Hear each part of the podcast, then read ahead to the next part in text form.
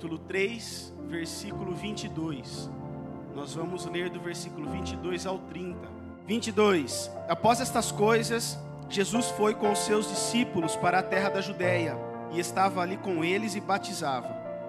E João batizava também em Enom, junto a Salim, porque havia ali muitas águas e eles vinham e eram batizados. Porque ainda João não tinha sido lançado na prisão. Então levantou-se uma questão entre alguns dos discípulos de João e os judeus acerca da purificação. E foram ter com João e disseram-lhe: Rabi, aquele que estava contigo além do Jordão, do qual tens dado testemunho, eis que está batizando e todos os homens vão até ele. João respondeu e disse: O homem não pode receber coisa alguma se não lhe for dada do céu. Vós mesmos me sois testemunhas do que eu disse. Eu não sou o Cristo, mas sou enviado adiante dele. Aquele que tem a noiva é o noivo, mas o amigo do noivo, que está presente e o ouve, alegra-se muito com a voz do noivo. Esta minha alegria está cumprida. Versículo 30: Ele deve crescer, mas eu devo diminuir. Versículo 30: Ele deve crescer, mas eu devo diminuir. Se eu pudesse colocar um tema nessa mensagem de hoje, eu colocaria assim: Você não é o protagonista da sua história. E eu não sou o protagonista da minha história. Nós sabemos que todo, toda história, todo livro, quando a gente vai ler, ou filme, quando a gente assiste, tem sempre um ator principal, tem sempre um personagem que é aquele que conduz a história, e as coisas ali ficam sempre em volta dele. Sempre tem alguém que é o principal da história. E hoje a gente vai conversar isso. Toda história tem o principal, mas na nossa história nós não somos os principais. Na nossa história, o principal tem que ser o nosso Deus, Jesus, o Deus Todo-Poderoso, aquele que pode operar o milagre na sua casa, pode transformar a sua vida, pode operar o milagre que você veio buscar nesta manhã aqui na casa de Deus. E nós vemos aqui que João, ele era. É, João já, já tinha, ele está no Novo Testamento, mas ele já estava sendo citado no Velho Testamento, que era a voz que clamava no deserto. João, ele foi o predecessor de Jesus, preparando o caminho para o Messias. E nós vemos que João ali já estava na atividade. Ele pregava, naquele momento ele já estava batizando. E algo interessante que nós vemos aqui, nós podemos, né, que nós aprendemos é, com a palavra e eu fui também dar uma dar uma pesquisada. O batismo de João era diferente do batismo do batismo de Jesus.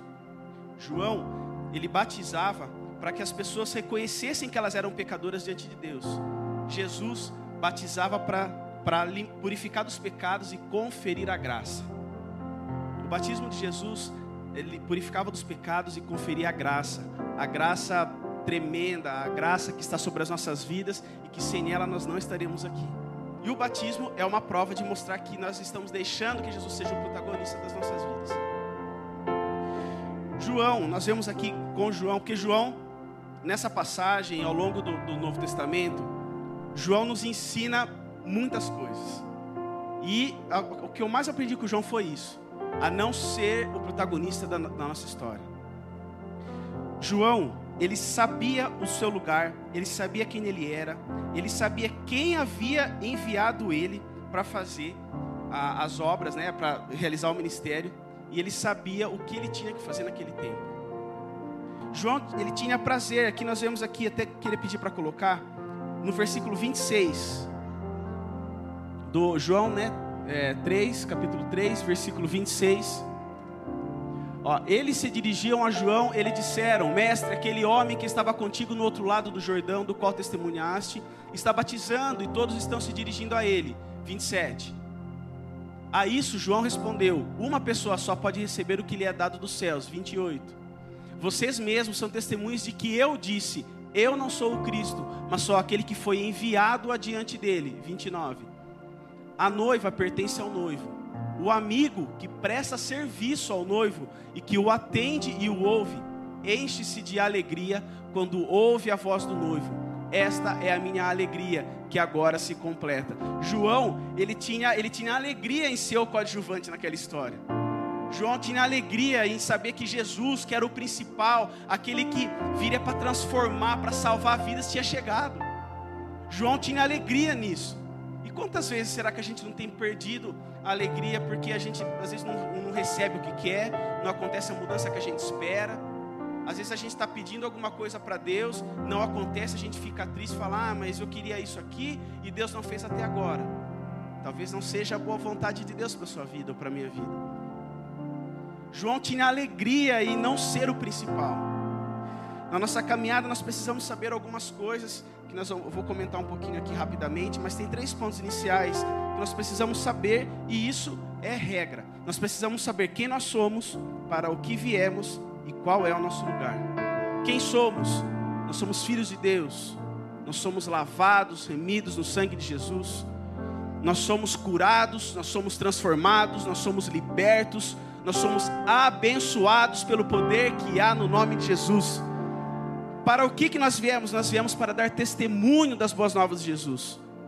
Nós viemos para esse mundo não somente para adorar, para louvar e bendizer o nome dele e dizer que Jesus é santo, que ele é salvador, que ele pode todas as coisas. E qual é o nosso lugar? O nosso lugar é sempre sendo coadjuvante, no centro da vontade de Deus. Mateus capítulo 3, versículo 13. É mais uma lição de João para as nossas vidas. Então Jesus veio da Galiléia ao Jordão para ser batizado por João. Essa é a maior lição que nós vamos aprender com João nessa manhã. Então Jesus veio da Galiléia ao Jordão para ser batizado por João. Versículo 14. João, porém, tentou impedi-lo, dizendo: Eu preciso ser batizado por ti e tu vens a mim? 14, é 15, né? Respondeu Jesus: Deixe assim por enquanto. Convém que assim façamos para cumprir toda a justiça. E João concordou. Mais uma vez, nós vemos João dando uma lição para nós. Jesus, o Filho de Deus, chega até João para que João batizasse ele. João sabia, porque João sabia que ele estava preparando o caminho do noivo. E João diz: Quem sou eu para batizar o Senhor? Quem sou eu para batizar você, Jesus? Ele tinha plena consciência de quem ele era. João sabia quem ele era na história na história, no caminho que Jesus, no, no plano de Deus, que Deus tinha traçado para que Jesus vivesse, João tinha um papel, e o papel dele não era o principal. O papel dele era de preparar o caminho para que o noivo viesse para salvar. E nesse momento nós vemos João mais uma vez mostrando que ele sabia qual era o lugar dele.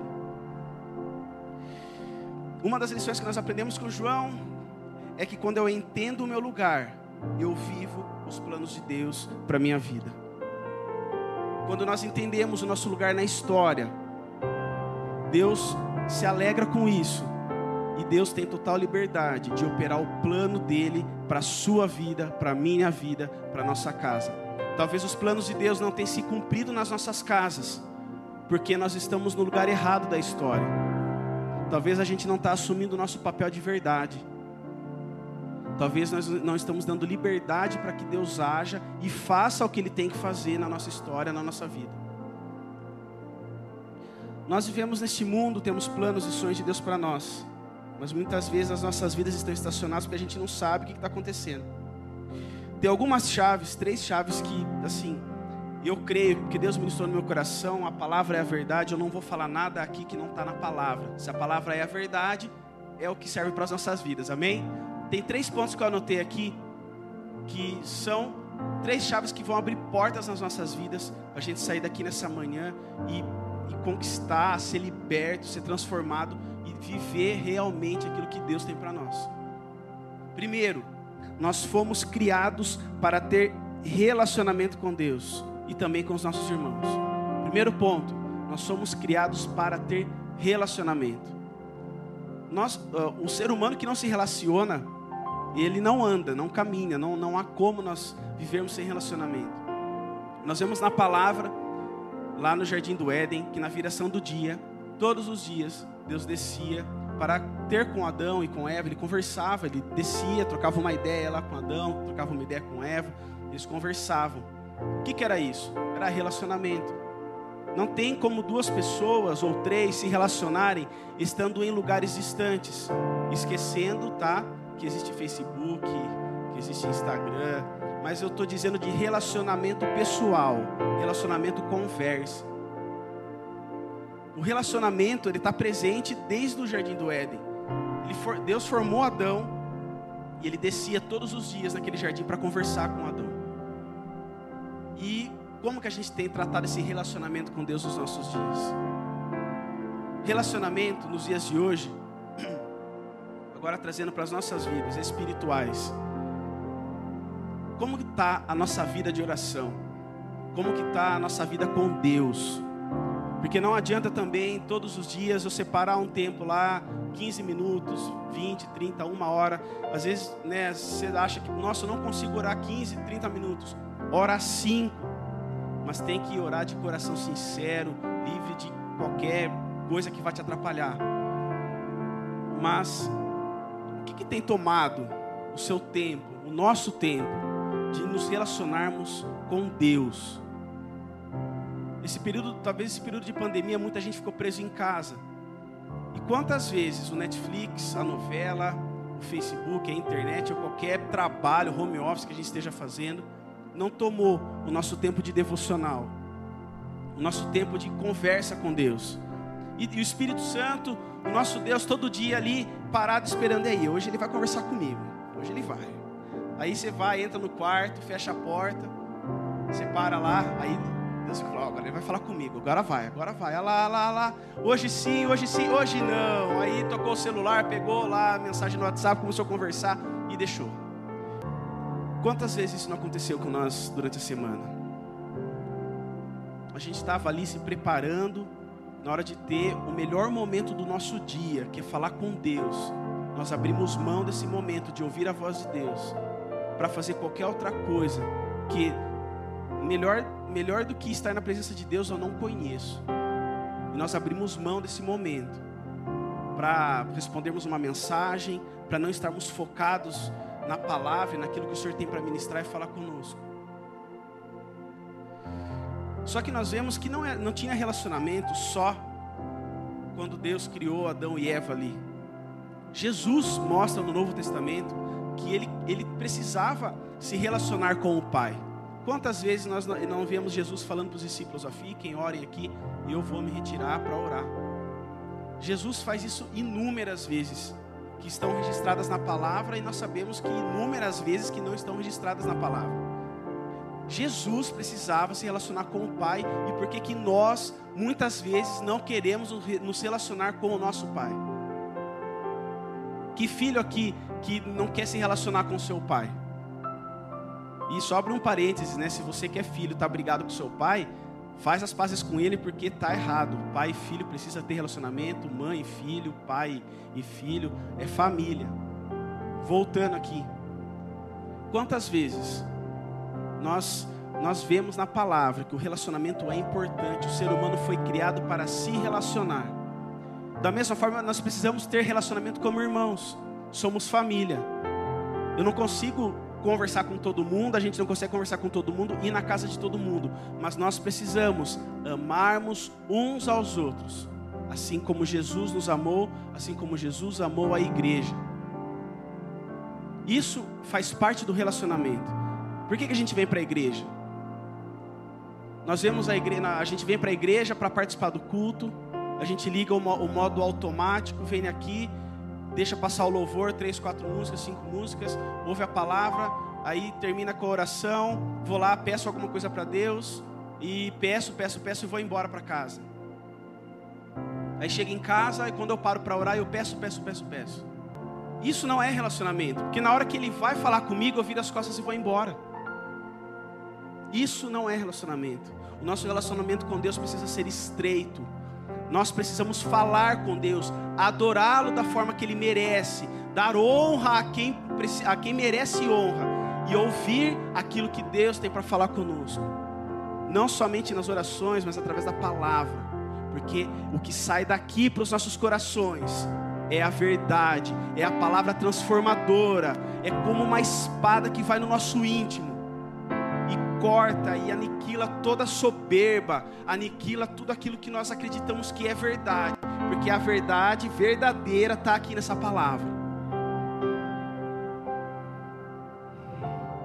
Quando eu me relaciono com Deus, eu ouço a Sua voz e tenho a clareza da Sua vontade para a minha vida.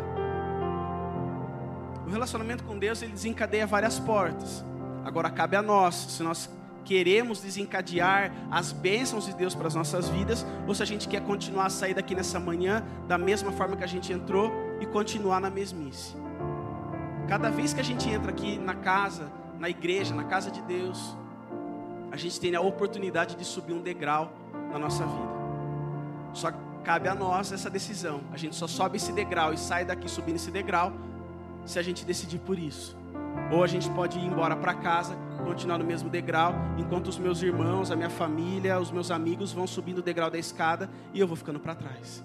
Subir o degrau é um degrau mais perto do milagre, é um degrau mais perto da presença de Deus, é um degrau mais perto da vontade do Senhor. Nós, a gente precisa almejar isso todos os dias. Segundo ponto, segunda chave, como você quiser anotar, como você quiser chamar, coragem para enfrentar situações. Esse eu acho que é um dos pontos, é, é o segundo ponto mais importante aqui, literalmente. Coragem para enfrentar as situações. A coragem ela precisa ser estimulada, ela precisa ser treinada. Josué capítulo 1, versículo 1 até o 6. Um dos maiores exemplos de coragem aqui, de, de, de uma ordem de Deus para alguém, para que ela tenha coragem. Vamos lá, versículo 1: Depois da morte de Moisés, servo do Senhor, disse o Senhor a Josué, filho de Num, auxiliar de Moisés: meu servo Moisés está morto. Agora, pois, você e todo este povo prepare-se para atravessar o Jordão e entrar na terra que eu estou para dar aos israelitas. Como prometi a Moisés, todo lugar onde puserem os pés, eu darei a vocês. Presta atenção nesse, nesse versículo 3. Como prometi a Moisés, todo lugar onde puserem os pés, eu darei a vocês. Versículo 4. Seu território se estenderá. Nós vemos aqui uma promessa. Seu território se estenderá do deserto ao Líbano e do grande rio, o Eufrates toda a terra dos Hititas até o Mar Grande no oeste. Ninguém conseguirá resistir a você todos os dias da sua vida. Assim como estive com Moisés, estarei com você. Nunca o deixarei, nunca o abandonarei. Versículo 6. Seja forte e corajoso, porque você conduzirá este povo para herdar a terra que prometi, sob o juramento aos seus antepassados. Toda a ordem de coragem vem acompanhada da promessa. Na sua vida, Deus diz: seja corajoso, e a promessa alcançará a sua casa, a promessa alcançará a sua vida, e não há nada nesse mundo que tire isso de você e das nossas casas. Nós vemos aqui Deus falando claramente com Josué, e nos versículos 3 e 5 a gente vê no, Deus encerra aquela fala falando: seja corajoso, seja forte e corajoso. Mas antes ele já tinha prometido para Josué. Então Josué, sendo corajoso, aquela promessa se cumpriria na vida dele. Talvez o que esteja faltando para nós essa manhã é ter um pouco mais de coragem para a gente viver os planos de Deus para nós. Talvez você tenha um projeto aí guardado na gaveta. Talvez você, a sua casa está projetando alguma coisa para acontecer e o que está faltando é coragem, porque plano no papel sem realização só fica no entendimento, só fica no sonho mas não se concretiza. Talvez o que está faltando é isso. É realização, é passo de fé, é coragem. Se está faltando coragem para você viver o novo de Deus, se está faltando coragem para viver qualquer coisa, peça a Deus e Deus nos dará hoje. E as promessas de Deus acompanharão a sua casa, a sua vida, a sua família, por onde quer que nós formos. Mas não só é, Josué foi corajoso.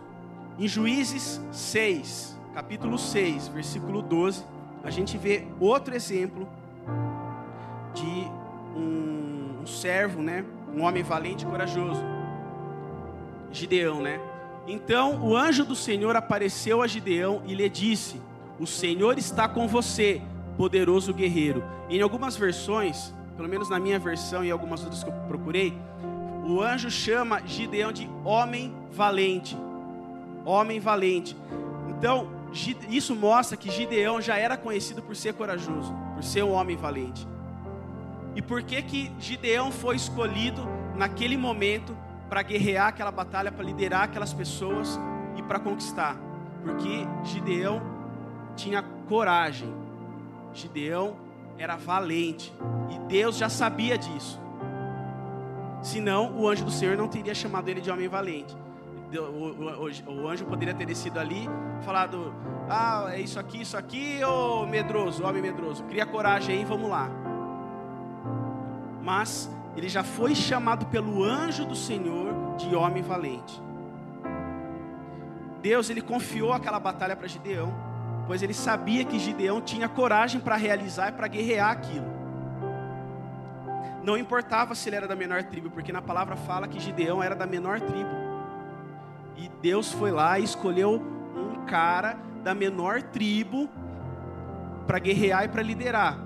Só que o que, que ele tinha naquele momento? Ele tinha o que Deus precisava que ele tivesse para cumprir o projeto: coragem. Nós sabemos que Gideão foi, selecionou algumas pessoas e selecionou de novo, guerrearam e venceram. Não importava se ele era da menor tribo, mas importava se ele tinha o essencial para guerrear, que era coragem. Deus não vai entregar nas nossas mãos aquilo que nós não estamos preparados para realizar. Deus não vai entregar na sua mão e na minha mão aquilo que a gente não está preparado para realizar.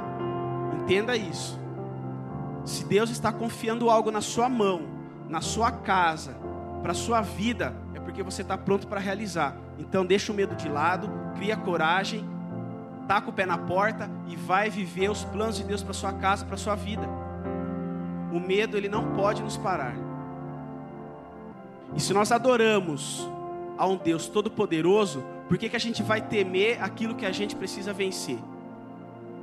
O nosso Deus, ele não está num, num suporte preso no canto da parede de casa, pintado à mão, que a gente chega lá, dá um sinal para ele, bença e, e, e vai embora. Não. O nosso Deus é o Deus vivo, é o Deus todo-poderoso, é o Deus que estende a mão sobre a sua casa, é o Deus que deu o seu único filho para morrer por amor de mim e de você, para que nós tenhamos a vida eterna, para que a gente esteja aqui no culto dessa manhã, ouvindo aquilo que a palavra tem para nos ensinar. O nosso Deus precisa ser adorado, adorado com reverência, adorado com temor, mas adorado acima de tudo com o coração. Sempre que você tiver a oportunidade, a oportunidade de adorar, seja aqui na igreja ou na sua casa, faça isso. Ah, mas eu tenho vergonha de levantar a mão e de cantar. Não importa, meu irmão. Se é para Deus, você precisa fazer de coração. Você não precisa levantar a mão, mas você precisa levar o seu pensamento em Deus e ser sincero naquilo que você fala. O momento do louvor dentro da igreja não é um passatempo para poder esperar os atrasados a chegarem na igreja.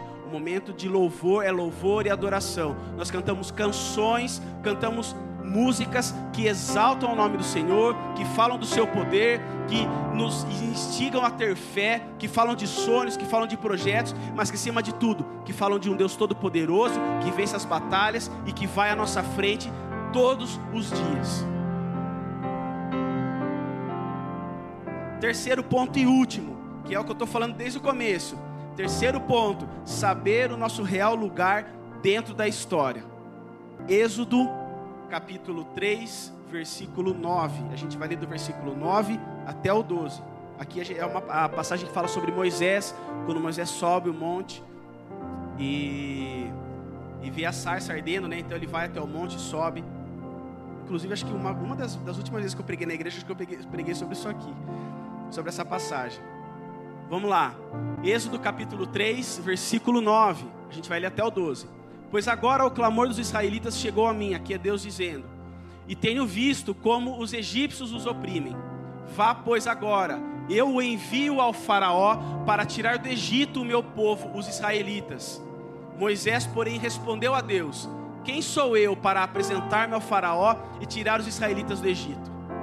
Deus afirmou: Eu estarei com você. Esta é a prova de que sou eu quem o envia. Quando você tirar o povo do Egito, vocês prestarão culto a Deus deste monte.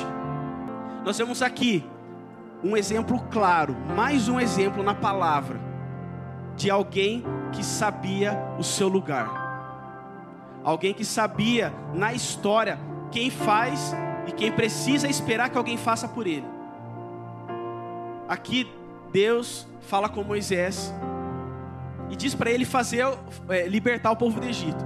Ah, eu, eu, na verdade, no lugar de Moisés, eu nem sei se eu tinha subido ver aquela sarça ardente lá que não parava de queimar, eu sei lá. Mas imagina só a situação de Moisés. Ele chega ali naquela sarça, ele ouve a voz, Deus começa a falar com ele. E quando é dada a missão para Moisés, porque quando ele foi até aquela sarça ardente, ele não sabia o que ia acontecer. Então a gente vê já antes o que eu falei agora há pouco. Moisés precisava ter, precisou ter coragem para chegar ali. E na hora que ele chegou ali, ele recebeu aquilo que Deus tinha para a vida dele: libertar o povo do Egito. Muitas vezes a gente está igual Moisés. Jesus está querendo entregar alguma coisa para nós. E a gente, só, a gente só precisa reconhecer que quem faz é Deus e não somos nós. Quem opera e quem faz acontecer alguma coisa é o nosso Deus. Nós não somos nada. Nós, a gente é pó. Na hora que a gente morrer, a gente vai voltar ao pó. Nós estamos aqui porque o sopro de vida do Senhor está em nós e Ele permite que nós estejamos aqui vivos para ouvir a Sua palavra, para adorar Ele com todo o nosso coração e para recebermos os planos dele para as nossas vidas. Nós vemos aqui que Moisés, ele, ele entendia que ele não era o centro das atenções na história, em nenhum momento Moisés ia ser o protagonista na história dele, ele sempre seria o coadjuvante. E por isso, por Moisés ter entendido isso, é que ele teve êxito no que ele fez. Moisés, talvez, acho, na minha opinião, eu sei que acho que o pastor Toninho comenta isso também. Moisés foi um dos maiores líderes é, da Bíblia. Ele liderou acho, milhões de pessoas. É, Moisés ele guiou o povo, um povo complicado, um povo que vivia dando problema, um povo que às vezes estava insatisfeito e ele soube lidar. Em alguns momentos ele falhou quando né, feriu a, a pedra lá, meio bravo lá. Tudo bem, mas que líder que não falha. Mas o mais importante, Moisés entendia e sabia quem ele era. Moisés entendeu na história que ele, ele entendeu que ele era o coadjuvante e quem ia na frente, quem ia guiar, quem ia fazer acontecer era poderoso Deus.